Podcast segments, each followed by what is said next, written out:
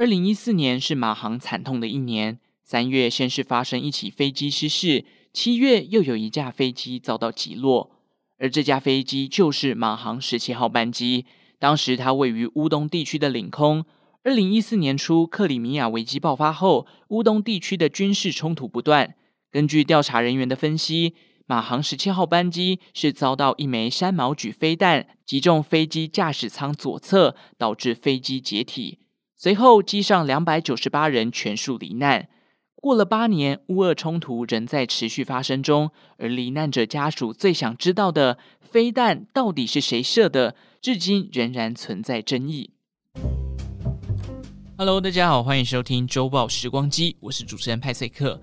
上礼拜我参加了北影的颁奖典礼，感谢 KKBOX 跟台北电影节提供的活动与门票。虽然离主舞台哦还蛮远的哦，但其实可以蹭到免费的冷气也是不赖啦。更何况还看到我、真的是众星云集，这么多的演员啊，这么多的来宾这样子。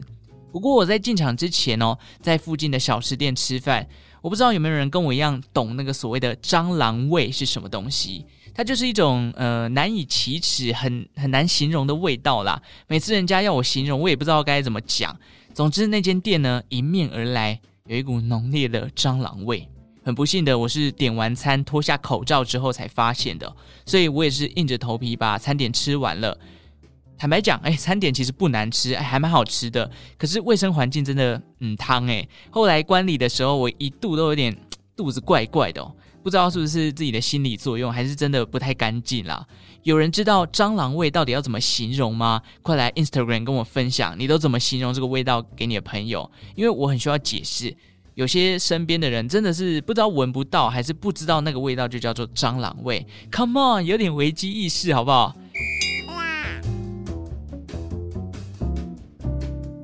今天呢，哦，这一集不讲品牌的起源，来讲一起空难的悲剧。它是被飞弹给打下来的，也造就了本世纪死亡人数最多的民航机遭击落的事件。它就是马航十七号班机失事事件。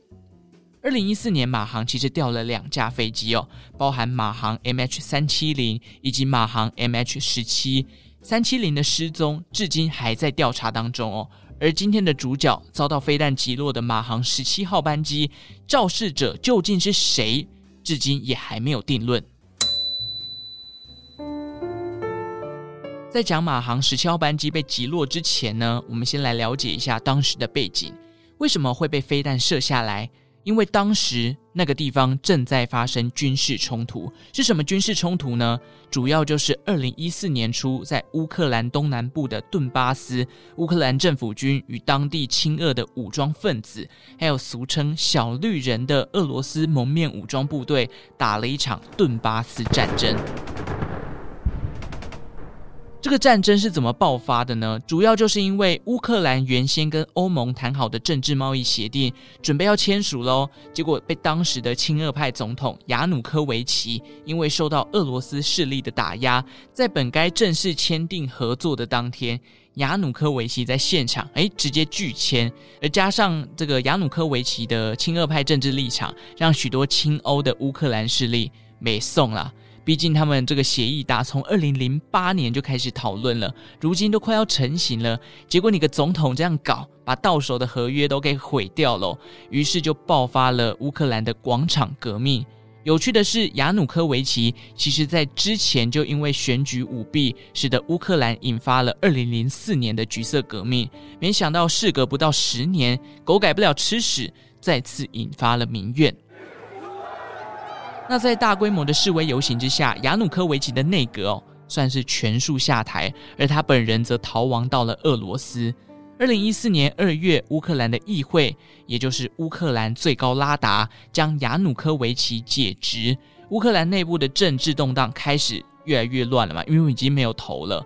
旁边虎视眈眈的俄罗斯趁机介入，不仅解救了过街老鼠的亚努科维奇，还派遣小绿人军队后进入了克里米亚，引发了所谓的克里米亚危机。随后，克里米亚在二零一四年三月举办了独立公投，离开了乌克兰，并且加入了俄罗斯联邦。事实上，在乌克兰内部哦，对于亲俄跟亲欧的势力，其实一直都是一种拉锯战，有点势均力敌的感觉，也造就了国内政局如此不稳的情况。那随着克里米亚加入俄罗斯之后，这个比较亲俄的乌东地区啊，也蠢蠢欲动，许多亲俄势力也纷纷开始搞所谓的独立公投，像是就出现了顿内斯克人民共和国，遍地开花，也让乌克兰内战的规模持续的升级，进而引发了前面所说的顿巴斯战争。好，背景交代的差不多了，我们接下来来讲讲马航十七号班机被击落的事件吧。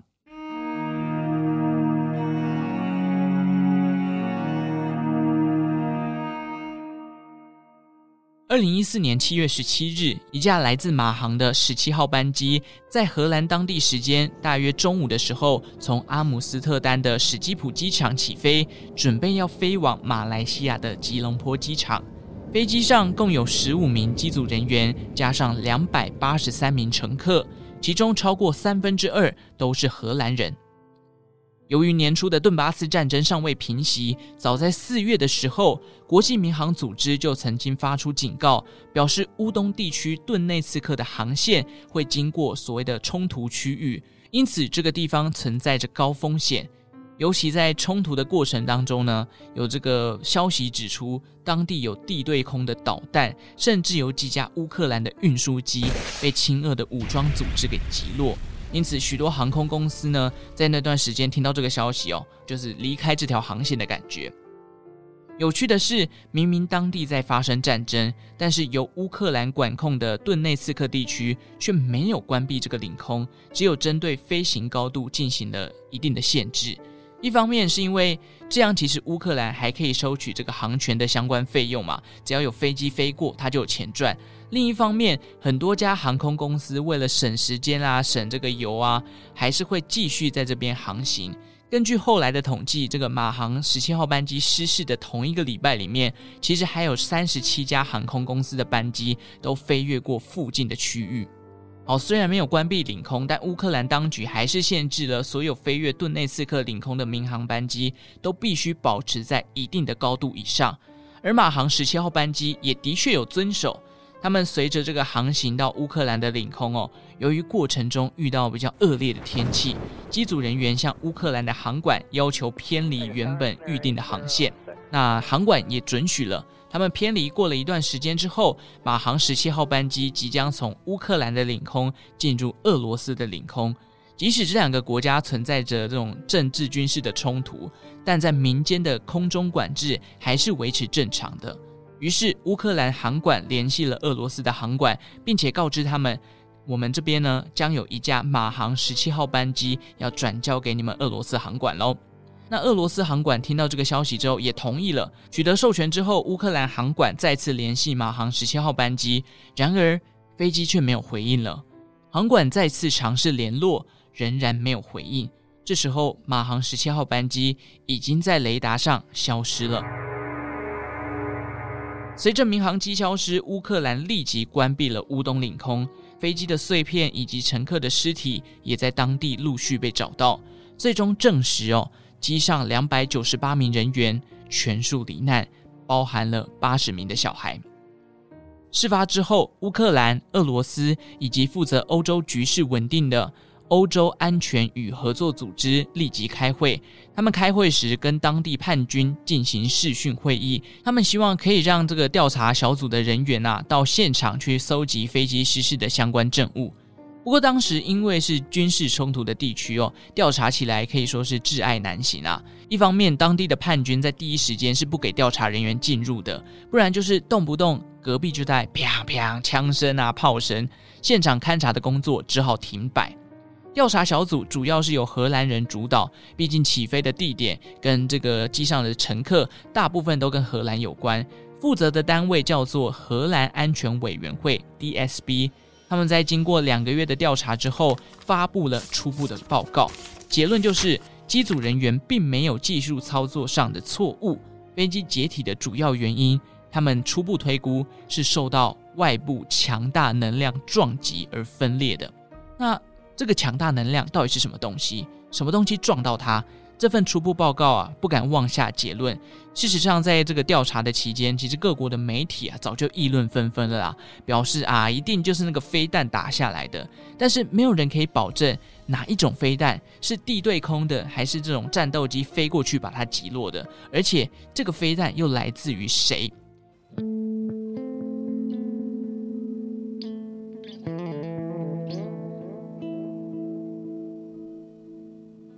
时间很快过去了，距离事发的十五个月后，荷兰安全委员会给出了他们对于坠机调查的最终报告。这段过程，不管是残骸搜集，还是巨大能量的来源，他们的重点就是要找出相关的证据。毕竟你有证据才能说大话嘛。而最关键的部分，就是驾驶舱的一片残骸。委员会表示，是一发地对空的飞弹击中了驾驶舱的左侧。导致驾驶舱的机组人员瞬间死亡，随后机身断裂，飞机也跟着解体。飞机跟着解体之后，后面的乘客被瞬间的气流加上缺氧，让这些乘客瞬间在短时间内全数丧命。调查小组也在机长的尸体里面发现了很多飞弹的碎片。可怕的是，其实马航十七号班机被击落的当天哦，它的附近还有不少架的民航机。包含新加坡航空的、印度航空的以及长荣航空的。那荷兰安全委员会也针对乌克兰当时没有关闭领空给予谴责。毕竟早在这一起事件发生之前，当地的叛军啊就曾经在这个附近的区域用飞弹打下乌克兰的运输机了。当然，他们也只能谴责，因为没有任何的法源依据或证据表明乌克兰一定要关闭这个领空。至此，马航十七号班机的坠机原因已经水落石出了，就是遭到地对空飞弹的攻击，而导致机身解体。那么，关键的问题来了：这一枚飞弹是谁打出来的？针对这个问题哦，荷兰召集了比利时、澳洲、乌克兰、马来西亚，组成了联合调查小组。他们搜集了各种照片啊、影像啊、录音档案、证人的证词、卫星数据等等，最终在二零一六年的九月发表了他们对于坠机的刑事责任结论。首先，他们提出飞弹本身是一枚俄罗斯制造的山毛榉飞弹，经过导弹轨迹的回测，发射的地点是来自于乌东地区当地叛军的一个军事据点。又过了两年，调查小组直接点名，哦。这枚山毛櫸飞弹就是来自于你俄罗斯的地面部队——俄罗斯第五十三号防空旅。这时，荷兰跟澳洲发表联合声明，叫俄罗斯你要出面来负责这项失事事件。到了二零一九年，调查小组起诉了四名的嫌疑人，其中三位是俄罗斯人，包含葛金、普拉托夫、杜宾斯基，以及另外一位亲俄的乌克兰人哈成科。不过，法庭上这四位嫌疑人都没有出席哦。那针对这个调查报告的结论，说是俄罗斯干的，各国的反应也很不尽相同。北约组织普遍之认同啦，就是你俄罗斯。但是普丁呢，他当然也跳出来否认啊，他表示俄罗斯人绝对没有参与其中，同时他也抗议。奇怪了，你这个调查组织根本就没有找我们俄罗斯，然后现在你们一群人那种闭关会议调查出来的报告，就一口咬定是我们俄罗斯人干的，这样子对我们来讲很没有说服力耶。而且就连调查国之一的马来西亚，当时的首相马哈迪也认为不应该把这样的罪责全部推给俄罗斯，但调查小组里头的马来西亚的人员却表示，诶，这个我们检察官调查的结果是一切都有证据可以支撑的哦。马哈迪这样的反应呢，不禁让人联想到，当年是不是因为顾虑到跟俄罗斯的双边贸易，不想要搞砸两国之间的友谊哦？毕竟当时马来西亚大量的棕榈油可说是出口给了俄罗斯，那马来西亚也跟俄罗斯买了一些军事的武器。直至今日哦，其实马航十七号班机的凶手还没有被定罪。尽管荷兰跟澳洲一直向国际民航组织控告俄罗斯，从二零一八年，其实这个调查组织啊就一直想要跟俄罗斯进行协商跟对谈，但是俄罗斯就是一副摆烂的姿态，诶，我不要跟你谈，因为你一直都认为我是这个犯罪的嫌疑人，那你这样这种先入为主的观念，我干嘛跟你谈？他们就摆烂就对了。那就连这个被起诉的这四个人，其中葛金娜，他还可以在这个。呃，目前乌俄战争爆发的情况下，可以在他自己的 Twitter 上面发这个战争的现况。那你就知道，基本上这些被起诉的人，调查小组根本拿他们没辙。这起诉讼哦，到今年三月还没有尘埃落定哦。但是乌俄战争已经爆发了嘛，所以这个调查可能又要再延宕了。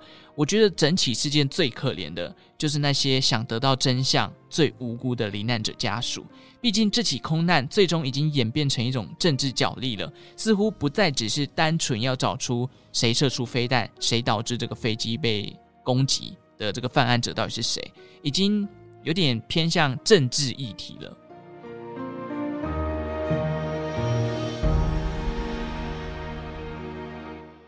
好，这边派翠克其实省略了很多调查的过程跟细节啦，毕竟主要是很多的内容哦，包含像是机身的哪个部位啊，他们怎么找到的，以及证人证词是怎么搜集的，这些如果真的摊开来讲哦，很会变得很长啦。主要派翠克是想让大家认识马航十七号班机空难的故事。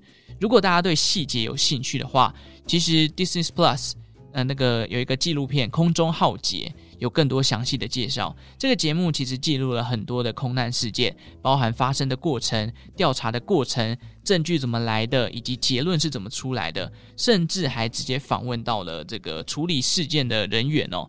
所以高规格的制作，大家有兴趣去深入了解，可以看一下《空中浩劫》的节目。不过有趣的是，他们也没有针对到底是谁把飞机打下来做出一个结论，因为现在也还没定案嘛。而且我觉得，其实两边的说辞都有点他们的立场啦。一方面说，哎，我证据已经很多了，你赶快来法庭跟我对质；另一方面，哎，他就说，你这个调查过程都没有让我参与，然后就把罪责全部推给我，这样不公平。除非你让我加入这个调查小组。所以两边好像都有他们自己坚持的立场，也就导致于现在都还没有一个结论。希望有一天会真相大白啦。但在此之前呢，只能希望乌俄战争赶快结束。毕竟这个战争拖得越长哦，这个影响的层面就会越来越广。其他国家还撑得住高通膨以及油价居高不下的这个状况吗？已经爆发了很多的能源危机跟粮食供给短缺的状况了。最可怜的，我觉得就是一般的民众，物价飞涨，难民还要承受这种家破人亡的无奈，真的是想到就觉得很痛苦啦。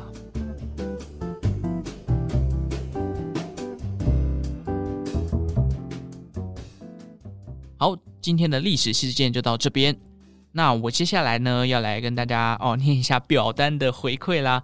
这位呢叫做木雨哦，他说这个最吸引他的主题是历史的起源，然后没有想要听的主题。诶，我发现最近的这个呃来填表单的人都蛮客气的，我没有特别想要听什么。好，那想对派翠克说什么呢？他说无意间发现听了几集后，觉得内容都讲得不错，增加了很多知识。节目的节奏掌握的也很好，加上主持人语调不会让人觉得听了很沉重，是一个很好的节目。希望能继续做下去。谢谢你的回馈，我也是呃继续努力，好不好？好，再来是 Apple Podcast 的留言哦，也是有一两个。好，这个留言的人叫做 Uju Email 哦，他说 Spotify 没有 Mini 那一集，为什么？诶，可是我看有诶，你要不要再去找一下？因为其实我有在现实动态再把链接放出来了，希望你有看到啊，也希望你可以在 Spotify 上面听得到。再来第二位是橘子 Good。哦，他说这个是温故知新的好频道，主持人很用心的整理每个礼拜曾经发生过的事，很多事情都是听过但没有详细的了解过，配乐也很不错，让人不会感觉太沉重。希望主持人能加油，继续做下去哦，我会持续关注的。诶，怎么大家都对 我的节目没有那么沉重？可能是因为我讲话的这个语调比较呃，不想要让整个感觉太闷啊，不然听历史哦，有时候你把它讲得太无聊，就像以前。这个在学生时期上历史课，遇到那种只会照课本念的历史老师，你就觉得很痛苦。所以我也希望可以把故事讲得比较生动活泼一点。好，感谢这位听众的回馈啦。好，感谢大家今天的收听哦。如果喜欢周报时光机的节目，也欢迎订阅我的频道。同时，欢迎大家来追踪我的 IG。对于节目有任何的想法，可以到 Apple Podcast 留言给我，并给予我五星的评分。当然，资讯栏下方有表单连结，你也可以填写表单。最后，感谢正在收听的你，为我创造了一次历史的收听记录。我们下期再见喽，拜拜。